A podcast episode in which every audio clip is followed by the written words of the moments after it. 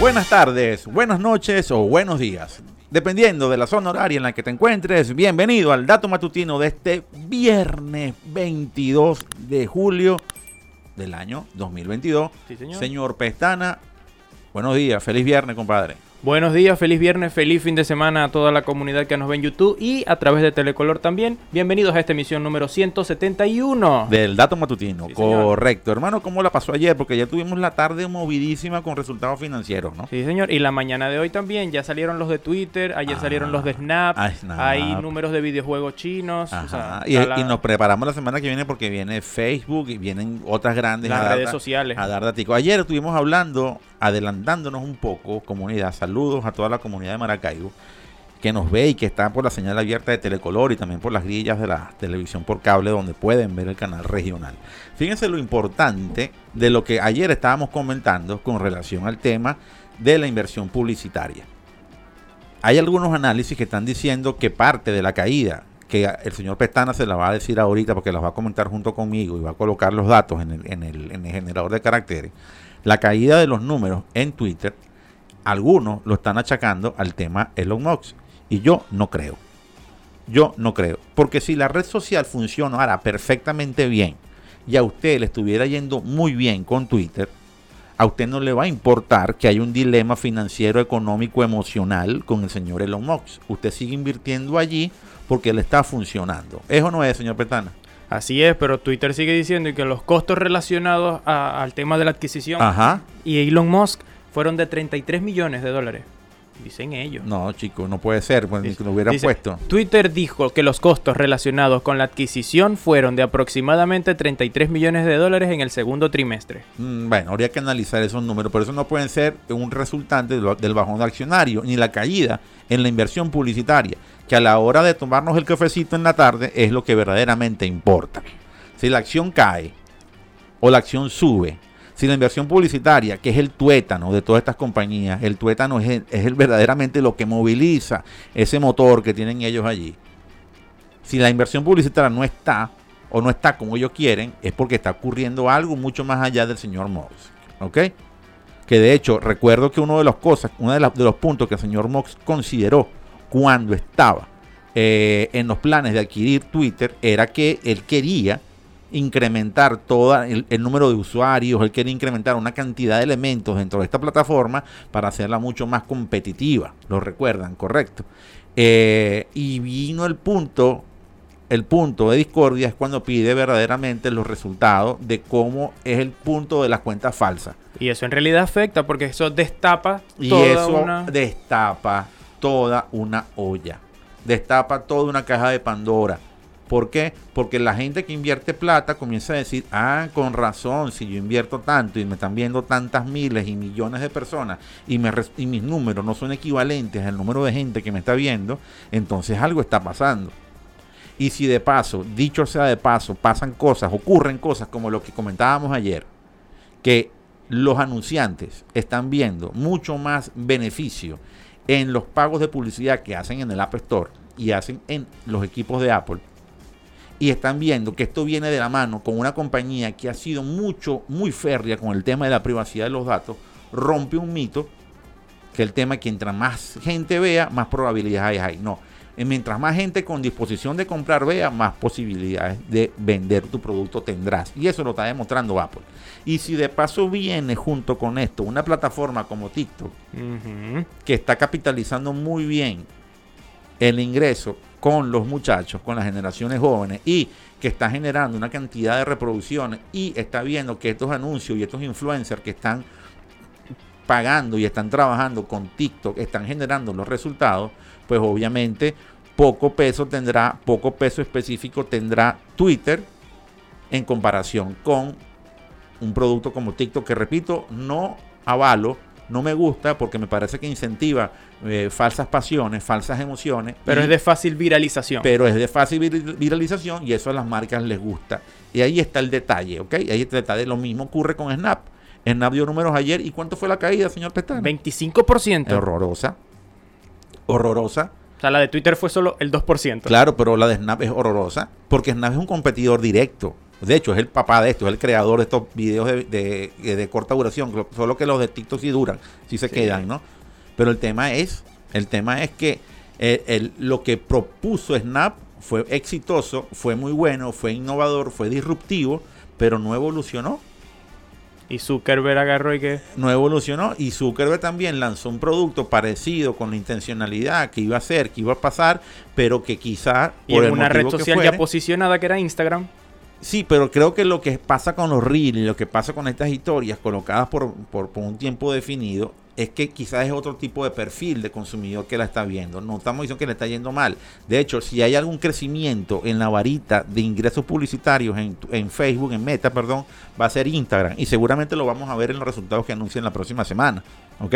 En alguna varita va a ser Instagram. Es lo que le está salvando a, a, Meta en este momento, que además ha soltado una cantidad de millones en el tema del metaverso, ¿no? Eso también ahora hay que analizarlo, ¿no? Porque ellos están canalizando el futuro de ellos más allá de esto. Saben que esta batalla no la van a ganar y están viendo cómo hacer para ser líderes en la próxima, que seguramente va a ser el metaverso. En el caso de TikTok, estamos viendo cómo lo que decíamos ayer se está corroborando hoy. La gente está apalancándose en dos productos y cuando veamos los números de Apple también nos vamos a dar cuenta se está apalancando en productos que le den garantías a la hora de invertir su dinero y lo que no están dando estas garantías simple y llanamente están siendo desechados. Y así lo hacen las audiencias, así lo hacen las marcas. Punto importante porque eso es relevante para lo que viene en las próximas semanas, meses y años en el manejo de las estrategias de marca. La gente que hace marketing digital, se lo decimos ayer, estén pendientes de lo que decimos acá porque hacemos un análisis que a ustedes les puede interesar para manejar sus marcas. Y es vital que lo hagan bien, hacer las cosas bien. Hemos visto, y yo particularmente lo hago, he visto que han mejorado algunos contenidos en TikTok, hay más marcas metiendo contenido de calidad en TikTok. Eh, y eso me parece válido porque la mejor manera de que tú mejores la calidad de un producto es que me pongas contenido de calidad.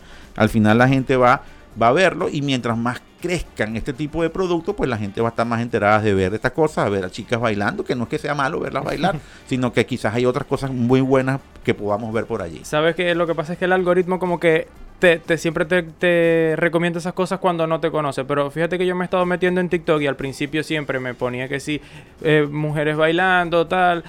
Y ahora me está poniendo más que todo unos TikToks que me gustan mucho, que son los TikToks de, de recetas de cocina.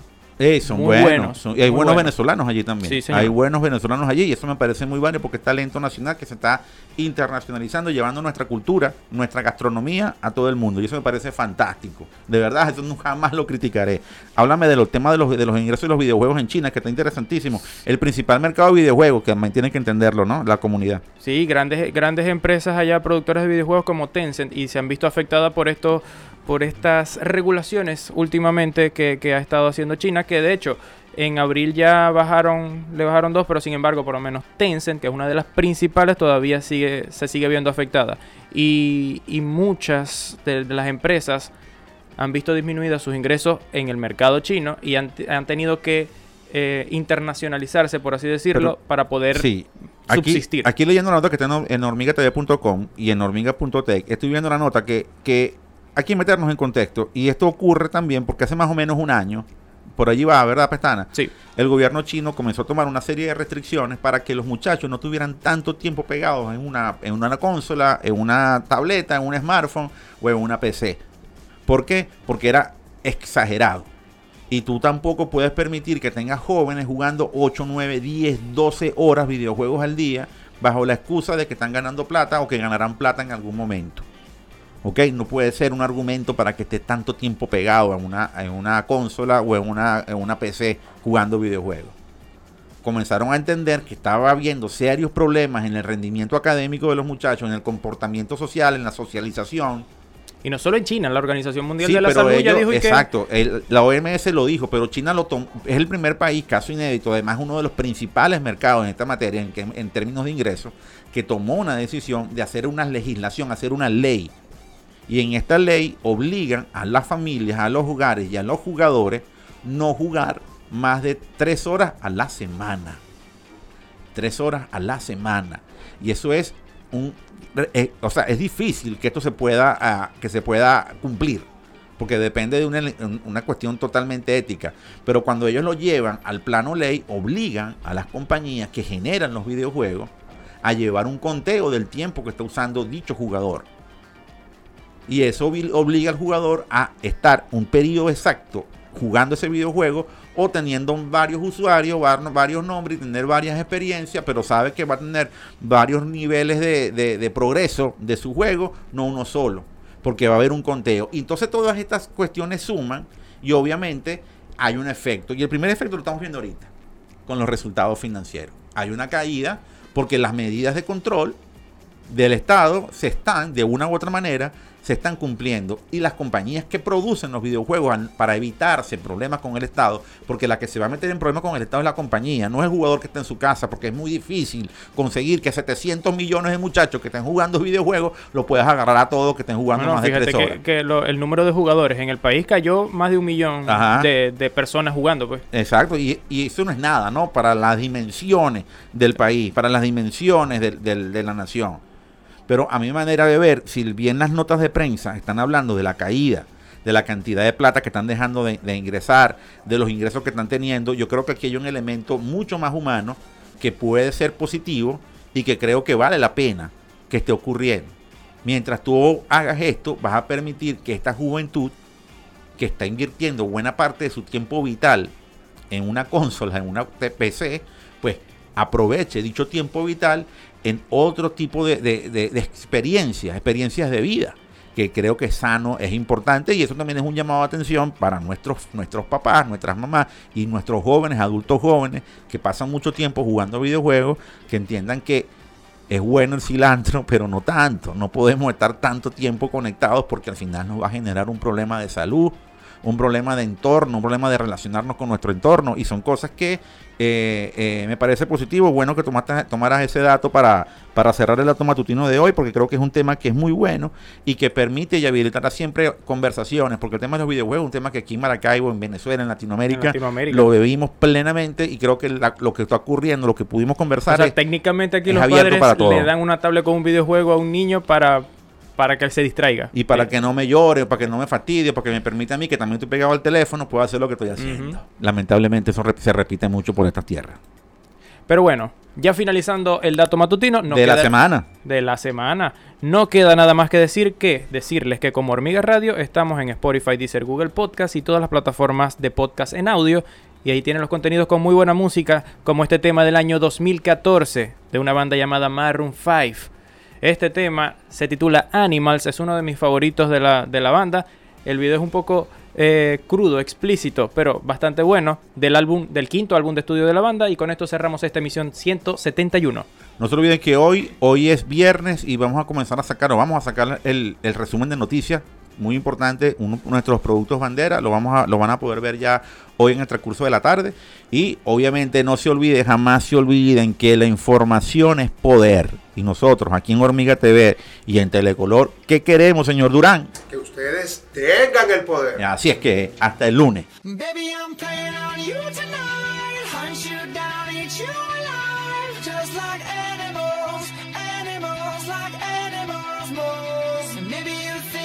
you can hide. I can smell your scent for miles, just like any.